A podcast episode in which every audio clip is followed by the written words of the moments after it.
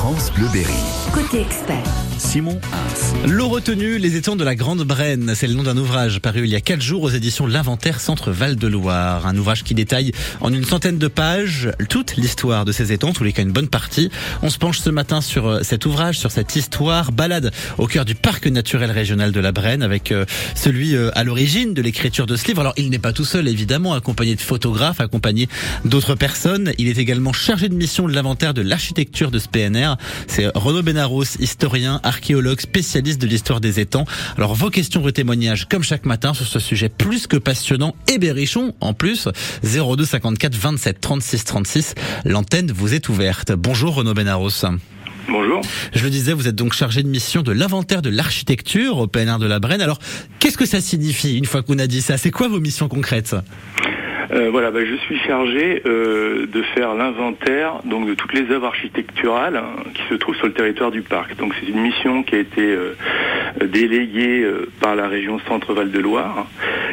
Euh, et c'est une mission que la région, euh, que l'État avait confiée à la région en 2004. Voilà. Donc mon rôle, c'est une, entreprise de connaissances qui consiste vraiment à, à essayer de, de localiser, euh, de dater et de caractériser euh, l'ensemble du patrimoine bâti hein, dans le parc de la Brenne. D'autant plus que vous avez un terrain de jeu qui est quand même assez immense, assez touffu. Est-ce que ça fait quoi? Vous avez dit c'est depuis 2004 que cette mission existe, ça fait 20 ans. Est-ce que même 20 ans après, vous arrivez toujours à, à, à découvrir des nouvelles choses qui, qui, vous, qui continuent de vous surprendre Alors euh, oui, tout à fait. De toute façon, je travaille euh, commune par commune.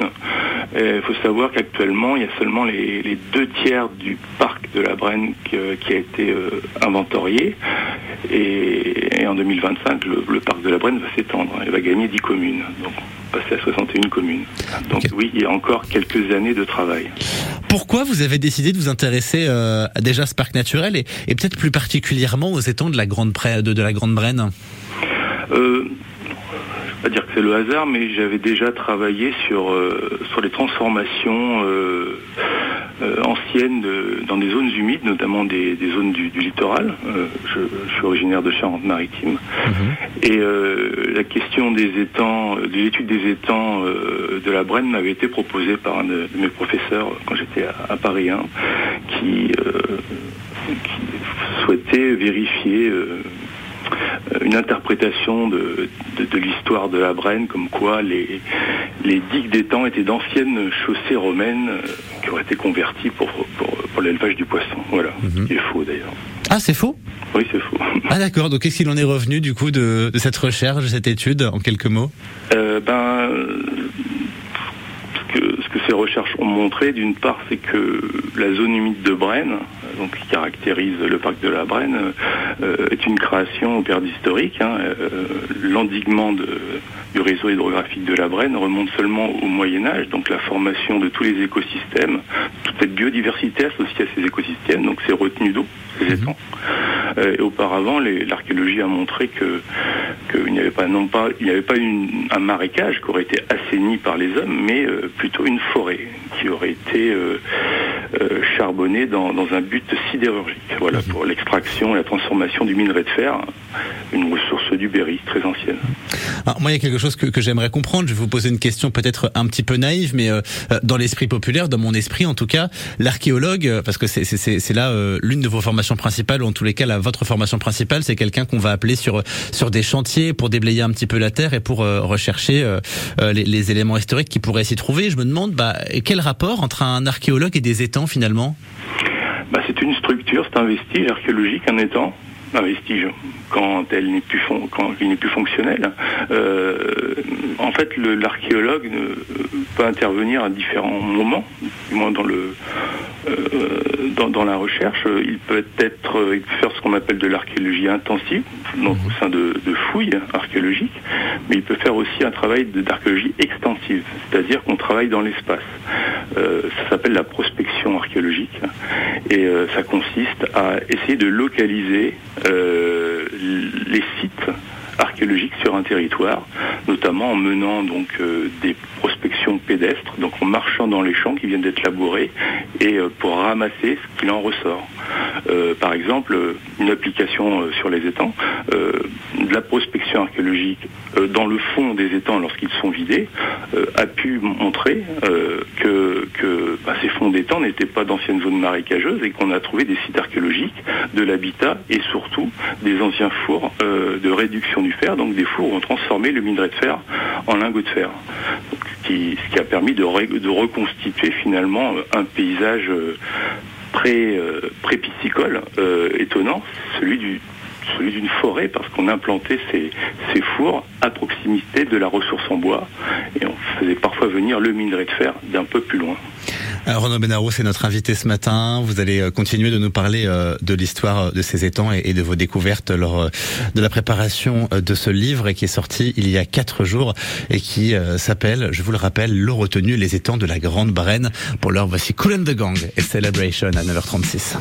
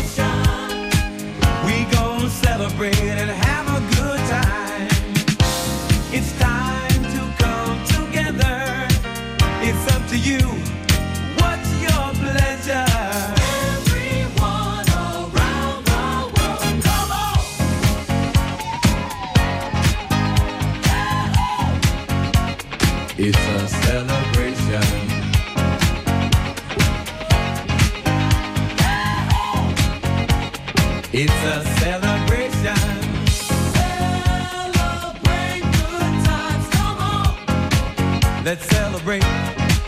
Come on now. Celebrate good times. Come on. Let's celebrate.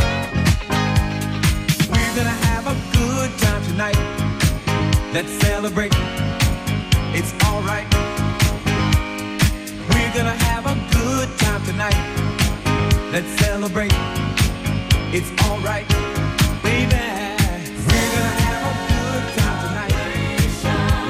celebrate. It's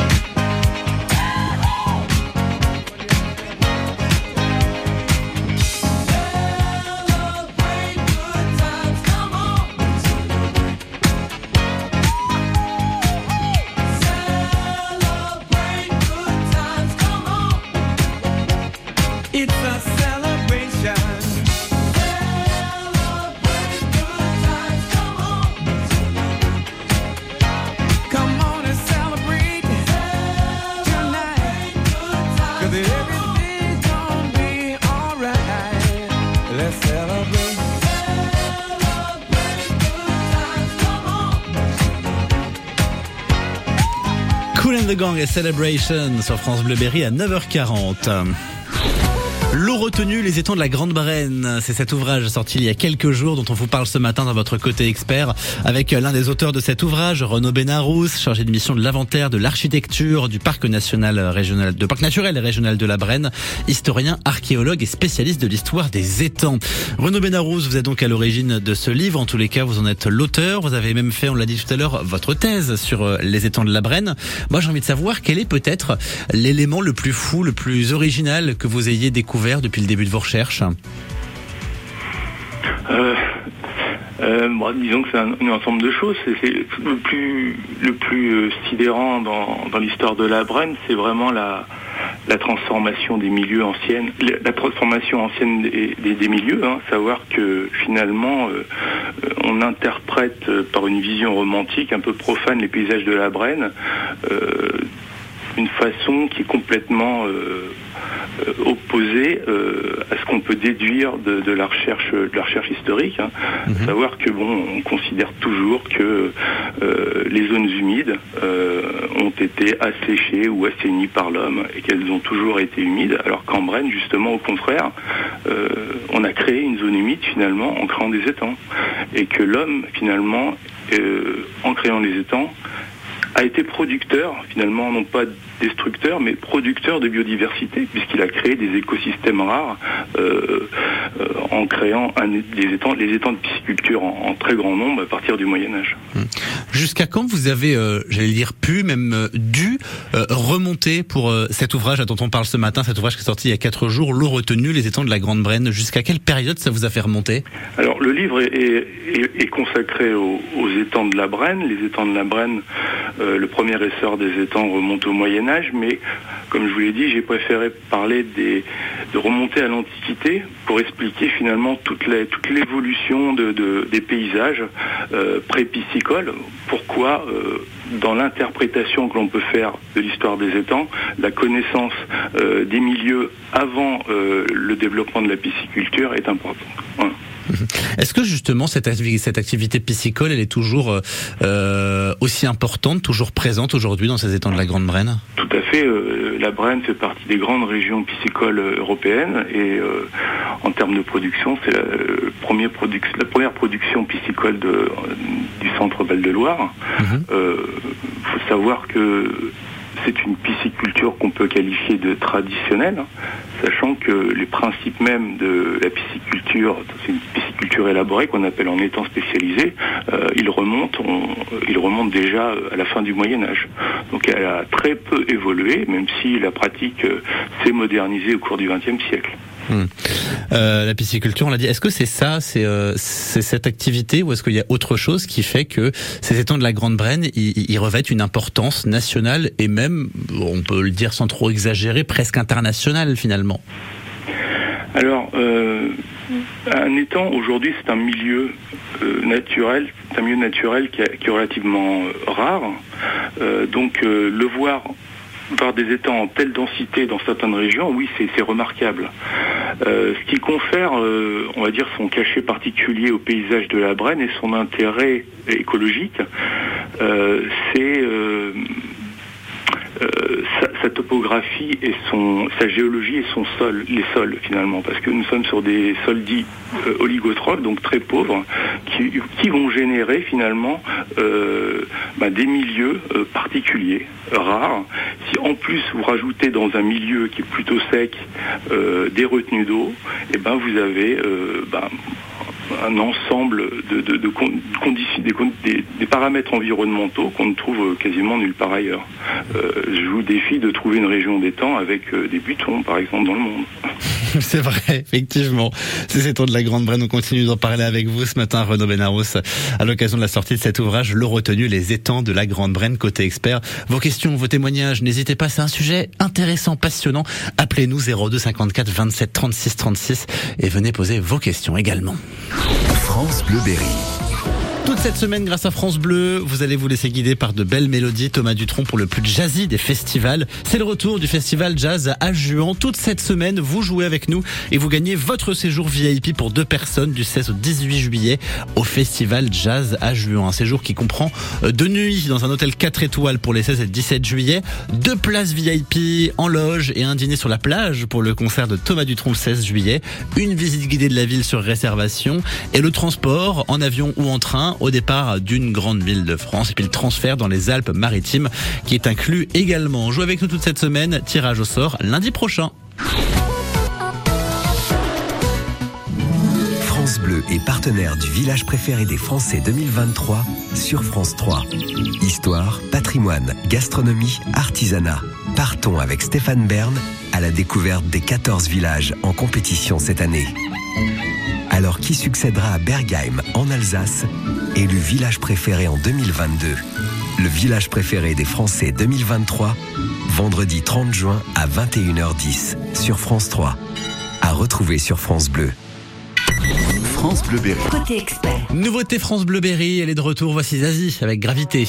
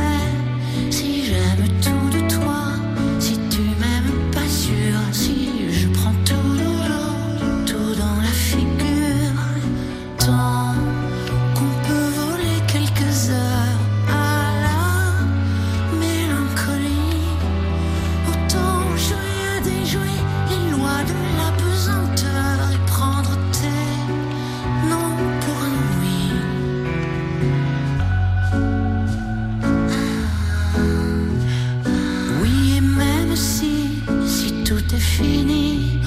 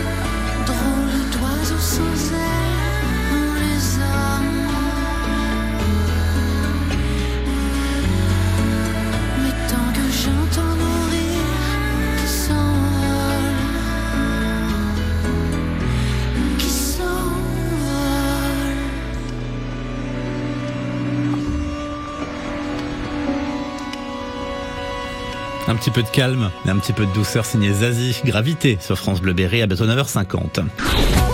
Le calme, on va le chercher dans un parc et pas n'importe lequel, le parc naturel régional de la Barenne. On est dans ces étangs, au milieu de ces étangs, de l'histoire de ces étangs avec Renaud Benarous, auteur de L'eau retenue, les étangs de la Grande Barenne. Il est euh, chargé de mission de l'inventaire de l'architecture du PNR, historien, archéologue et spécialiste de l'histoire euh, de ces étangs. On a beaucoup parlé de, de, de l'histoire présente, passée, du côté pisciculture, de ce qui s'est passé avant. Ce qu'on sait peu aussi, et ce qu'on euh, apprend dans cet ouvrage, c'est que euh, ce site, Renaud, il a pu servir en parallèle de site de production d'énergie. Racontez-nous ça. Oui, alors euh, les étangs donc sont, des retenues d'eau, hein, donc euh, que l'on crée en, indiquant euh, une petite vallée, un talweg. Et ben, une retenue d'eau peut avoir plusieurs usages. On peut s'intéresser aux vivants que l'on élève dans l'eau, et puis on peut se servir aussi de la ressource en eau. Donc euh, euh, l'un des usages assez anciens des, étangs, c'est justement celui de, sites de production d'énergie pour faire tourner euh, soit la roue d'un moulin, soit la roue de forge, notamment en Brenne, à partir de- du XVIIe siècle. À, à partir de quel moment on peut dater une plus grande diversification des, activités autour de ces étangs? On peut, on peut dire au- autour du XXe siècle, début, milieu XXe siècle? Euh, oui, alors, une évolution des usages.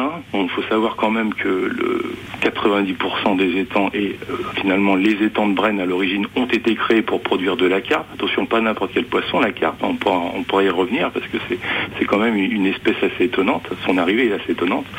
Euh, et puis, euh, à partir du moment où, au cours du, de son histoire, la Brenne, en, euh, en Brenne, euh, on s'est rendu compte que l'étang était peut-être un, un moment moins rentable. On lui a cherché d'autres usages, donc production d'énergie, euh, mais aussi pour l'abre- l'abreuvement du bétail. euh, tout au long de, de l'histoire de la Brenne, mm, des étangs, euh, mais surtout au 19e siècle, au moment où se développe l'élevage bovin. Et puis à partir du 20e siècle, donc, euh, on change de propriétaire aussi. Et puis l'étang en tant que base de loisirs ou, ou base nautique, parfois, bah, je dis base de loisirs, notamment la chasse, euh, mais aussi conservatoire de- du patrimoine naturel. Donc euh, ces nouveaux usages se développent effectivement à partir du XXe siècle. Euh, le XXe siècle qui, qui sonne aussi comme une métamorphose aussi du réseau d'étangs. hein. On voit le, le nombre de plans d'eau se, se multiplier dans la deuxième moitié du XXe siècle. Alors, comme on a un peu de temps, moi j'aimerais que vous nous racontiez quand même, parce que vous nous avez mis l'eau à la bouche avec cette histoire, l'histoire de l'arrivée de la carpe aux étangs de la Brenne, du coup. Oui, alors ça c'est assez étonnant en fait. Ça fait partie finalement des, métamorphoses paysagères et des, métamorphoses des, pra- des pratiques rurales euh, qui, qui découlent de l'arrivée du- d'une espèce, hein, que ce soit végétale ou, animale. Euh, là, l'histoire de, la carpe est assez méconnue. On commence à la connaître un peu mieux, mais euh, la, carpe n'est pas originaire de, la France. hein. Elle a été introduite au milieu du Moyen Âge, au XIIIe siècle. Elle provient de la basse vallée du Danube, vallée danubienne. Et, euh, et on l'a fait venir, euh, voilà, probablement parce qu'on commençait à maîtriser son élevage. On l'a fait venir certainement pour euh, l'élever dans les étangs. À un moment où les, les ressources des rivières en poissons euh, affaiblies et puis euh, aussi parce que bah, il fallait, euh, en raison des prescriptions alimentaires, euh, fournir du poisson aux populations, notamment des villes en plein développement au milieu du Moyen Âge. Or, bah, la Brenne ou un certain nombre de régions qui se trouvent à plus de 150 ou 180 km des côtes de la mer donc euh, ont besoin donc qu'on leur fournisse du poisson. Et euh, ben, ben, on va on va se tourner vers euh, vers les régions d'étangs les étangs. Et c'est- c'est ainsi que on va produire de la carpe en grande quantité pour alimenter les villes. Donc de tout temps, l'homme a construit, reconstruit et évidemment euh, modifié un petit peu cette, euh, cet ouvrage qu'il a lui-même, euh, dont il est lui-même à l'origine. En tous les cas, c'est très très intéressant de vous de vous écouter en parler. Et cet ouvrage, je le rappelle, il s'appelle L'eau retenue, les étangs de la Grande Brenne. Il est sorti il y a même pas une petite semaine, il y a quatre petits jours. Et vous en êtes l'un des auteurs, Renaud Benarous. Merci d'avoir été avec nous ce matin. Merci à vous. Très belle journée et à bientôt sur France Bleu Berry. 9h54. Nous, on va déguster non pas du poisson, ça plutôt viandard dans votre côté saveur tout à l'heure entre 10h et 10h30. On va aller euh, à la cheminée, avenue de la Châtre, à Châteauroux, juste après les Four Non Blondes, What's Up et juste après vos infos de 10h également avec Jérôme Collin.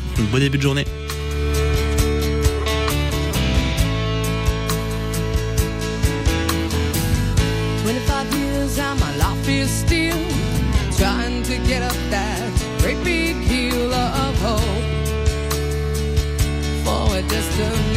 I